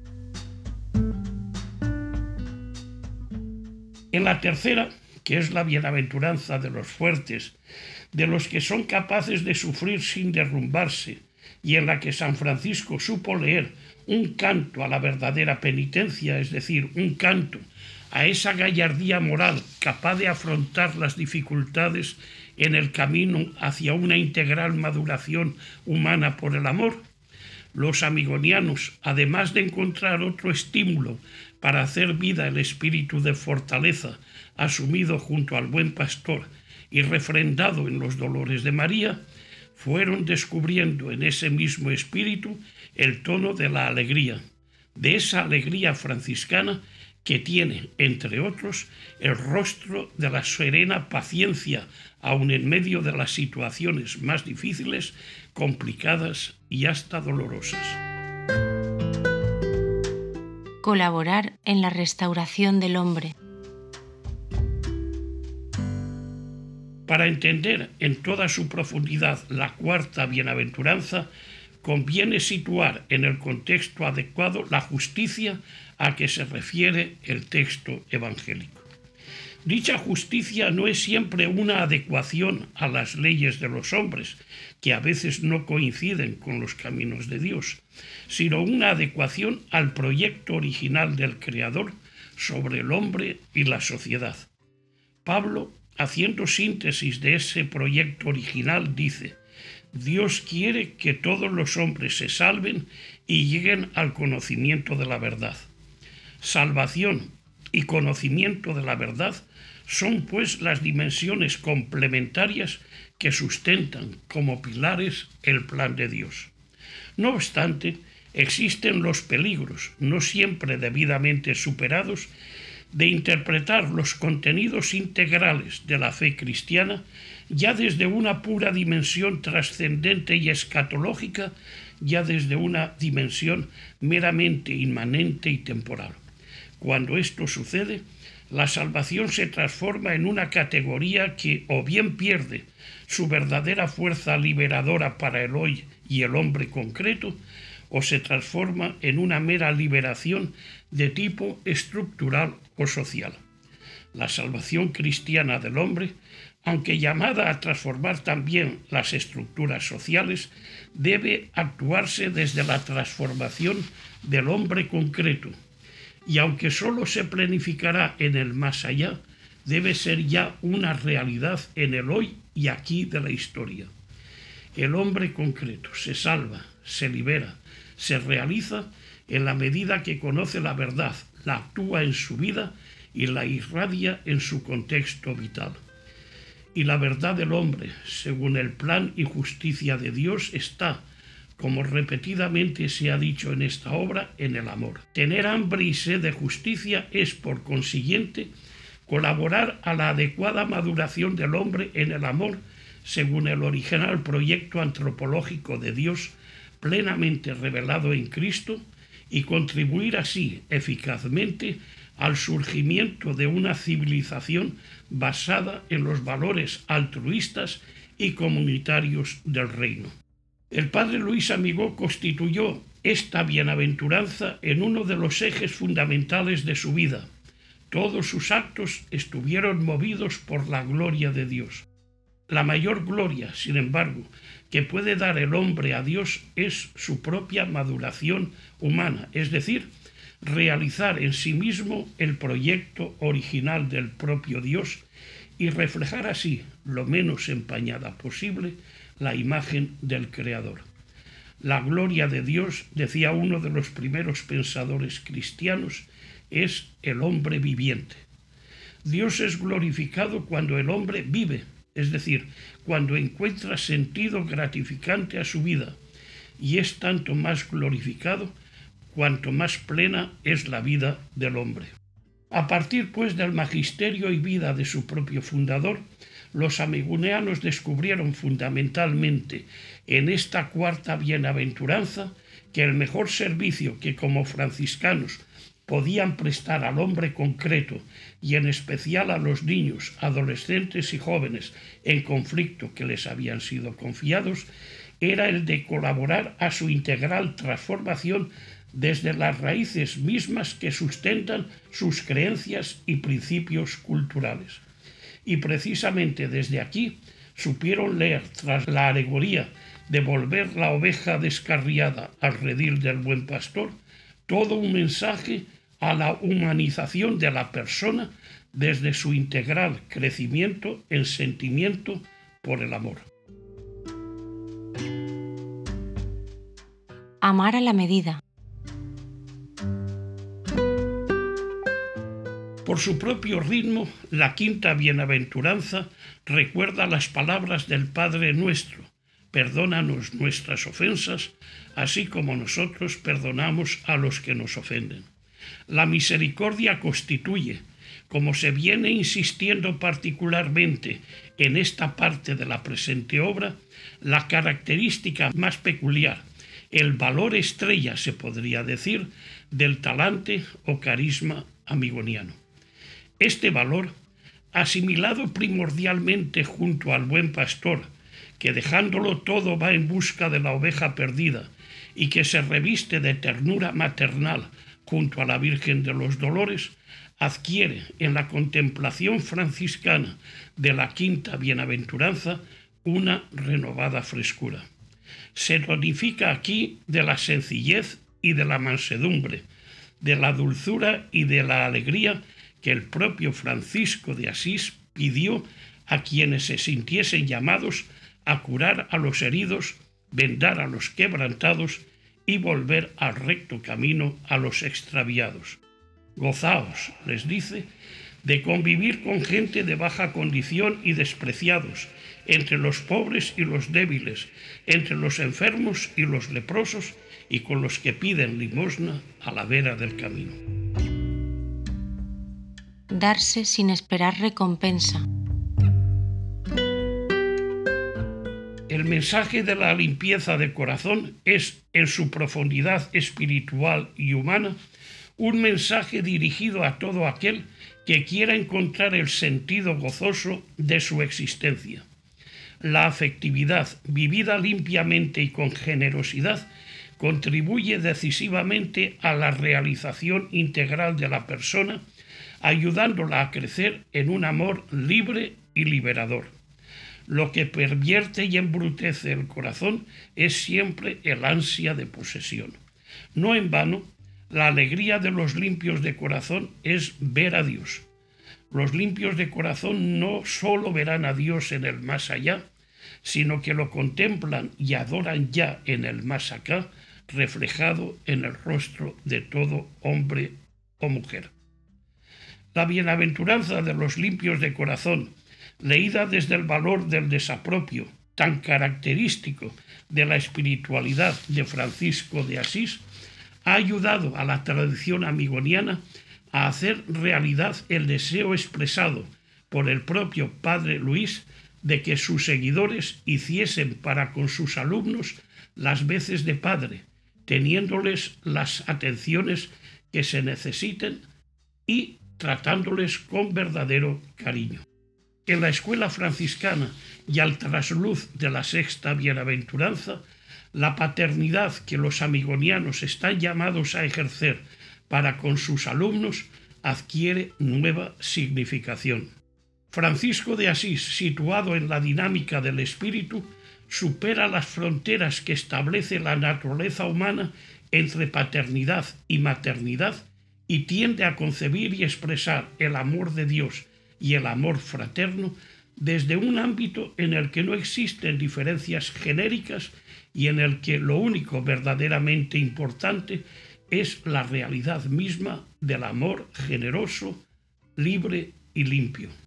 Desde dicha dinámica, el ser padres, o si se prefiere, padres y madres de los alumnos, implica de alguna manera desterrar de uno mismo todo afán posesivo, procurando, como ya se dejaba anotado en la más antigua tradición pedagógica amigoniana, que los alumnos, después de dirigir a Dios lo que a Él corresponde, declinen hacia sus padres y familias la consideración amor y respeto que nacen espontáneamente de sus corazones.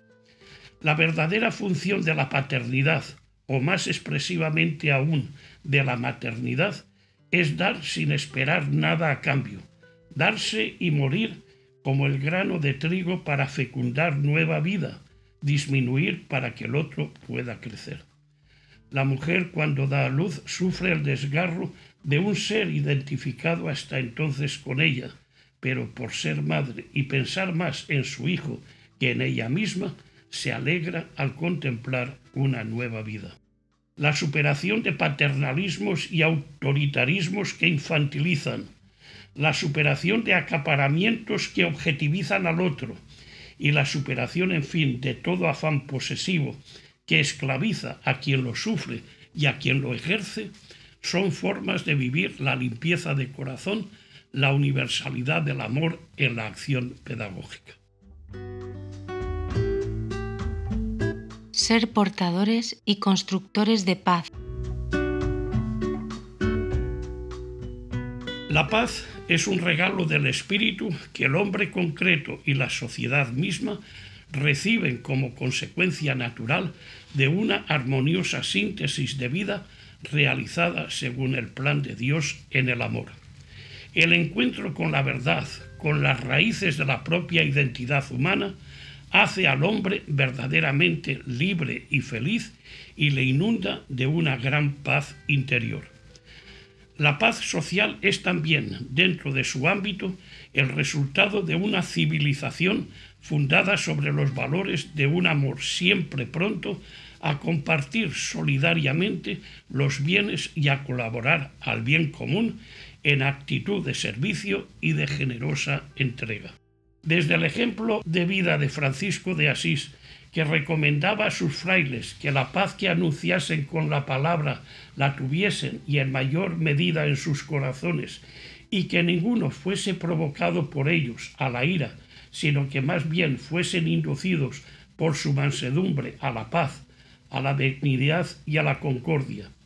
Y desde el ejemplo también del mismo Padre Amigo, que tenía como fondo de su ser la paz y cuya bondad se le irradiaba en una sonrisa que ni la muerte pudo borrar, la séptima bienaventuranza impulsó a los amigonianos a ser mensajeros de paz entre sus educandos, procurando que su presencia y convivencia entre ellos entretejida de alegre y sencilla servicialidad, de generosidad y misericordia y de fortaleza de espíritu, dejase traslucir con intensidad renovada el matiz de la dulzura de trato que distinguió desde sus primeros balbuceos su propio sentimiento pedagógico. Junto al anterior matiz enriquecedor de su sentimiento pedagógico, los amigonianos vieron reforzado también en la séptima bienaventuranza el valor de la paciencia, tan necesaria siempre en educación, pero sobre todo cuando se trata de recuperar a quienes sufren desarreglos en su personalidad. En este sentido, la bienaventuranza de los pacíficos o pacientes vendría a proyectar de nuevo el ejemplo mismo del Padre misericordioso quien ejerce su acción con una paciencia que no impone ritmos, que respeta el proceso de conversión de su hijo y que aún desde la lejanía le acompaña siempre con su cariño fiel y con una esperanza inquebrantable en su recuperación. Desafiar las dificultades.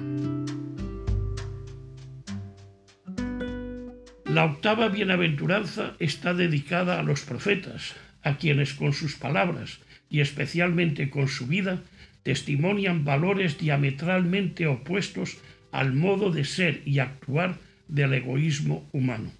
Y en este sentido no se trataría tanto de una nueva bienaventuranza cuanto de una síntesis conclusiva de las otras siete.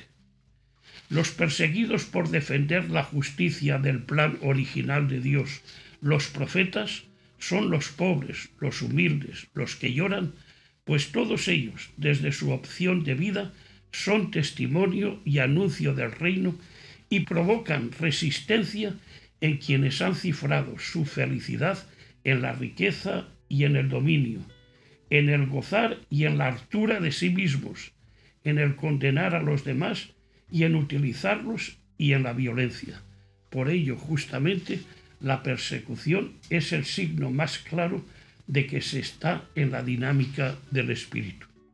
Francisco de Asís, haciéndose eco de esta bienaventuranza, escribe, A todo aquel que me confesare delante de los hombres, también yo le confesaré delante de mi Padre, pues todos los hermanos, Donde quiera que estén, recuerden que se dieron al Señor Jesús y por su amor deben exponerse a los enemigos, porque dice el Señor, quien pierda su vida la salvará. Dichosos los que padecen persecución por la justicia. Si a mí me han perseguido, también a vosotros os perseguirán.